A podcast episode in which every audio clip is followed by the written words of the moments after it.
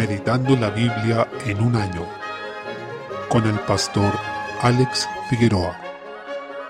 Introducción al libro de Génesis. Génesis es el primero de los cinco libros que componen el llamado Pentateuco, palabra de origen griego que significa cinco rollos y que en la Biblia hebrea conforman la Torá. En nuestra Biblia, estos cinco rollos son los primeros en orden, y su autoría fue atribuida a Moisés por el mismo Jesús y también por sus apóstoles, como podemos ver en Marcos 12:26 y Lucas 24:44. Desde luego, el mundo de la crítica liberal académica ha puesto en duda esta afirmación inventando una serie de teorías sobre la autoría del Pentateuco pero la evidencia bíblica en cuanto a la autoría de Moisés resulta irrefutable. Lo cierto es que si la historia, la autoría y la veracidad del Pentateuco son puestas en duda, entonces toda la Biblia estaría bajo el mismo cuestionamiento, dado que el Pentateuco es el cimiento sobre el cual se construye y se desarrolla el resto de la escritura. La fecha de redacción del Génesis se encuentra en algún punto entre los años 1446 y 1406 a.C., mientras Israel vagaba por el desierto,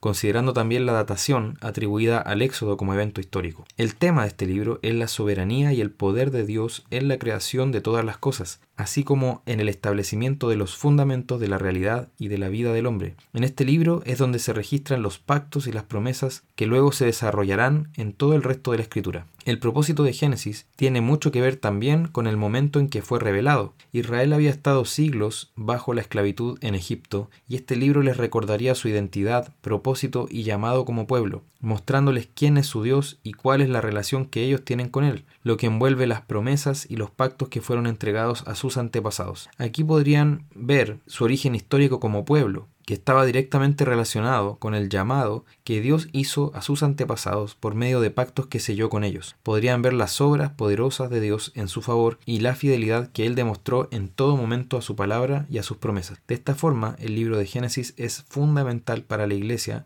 ya que nos muestra el origen de todas las cosas, pero también nos habla de cómo entró el pecado en el mundo y nos muestra la necesidad de redención, no solo para nosotros, sino para toda la creación. En ese sentido, registra la primera promesa que se entregó sobre el Mesías y también los primeros anuncios de restauración del reino perdido. Y en relación con esto, define cuál es el pueblo de Dios y quiénes lo componen. Así es como el libro de Génesis establece cuatro grandes pilares que nos permitirán comprender toda la escritura y también nuestra propia vida y la realidad que nos rodea. Primero, presenta la doctrina de la creación, mostrando al Dios Trino como el hacedor de todas las cosas por medio de su palabra, lleno de poder, sabiduría y haciendo todo según su voluntad perfecta. Segundo, enseña la doctrina del pecado, exponiendo su origen, su naturaleza y sus consecuencias, siendo la mayor de ellas la muerte, permitiéndonos entender entonces nuestra condición hoy y nuestra imperiosa necesidad de redención. Tercero, introduce los pactos bíblicos, mostrándonos el pacto de obras que Dios hizo con Adán en el huerto de Edén,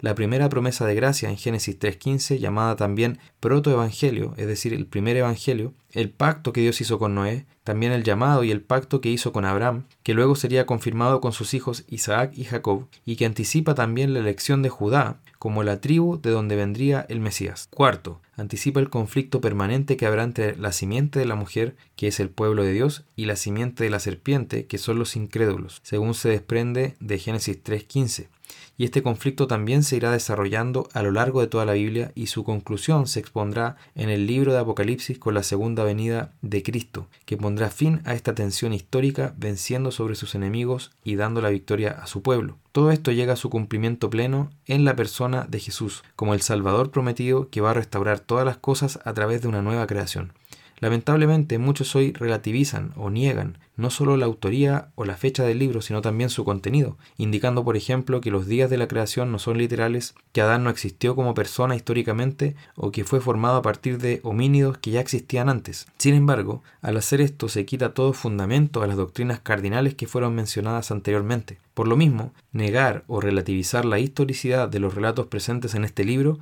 es un ataque claro y directo contra el mensaje de la Biblia y el Evangelio de Salvación. O tomamos todo Génesis o nada de lo que dice nos será de provecho. Que el Señor nos ayude entonces a sopesar la importancia fundamental de este libro, a conocerlo y estudiarlo con diligencia y a ver la gloria de Cristo que claramente es expuesta en él.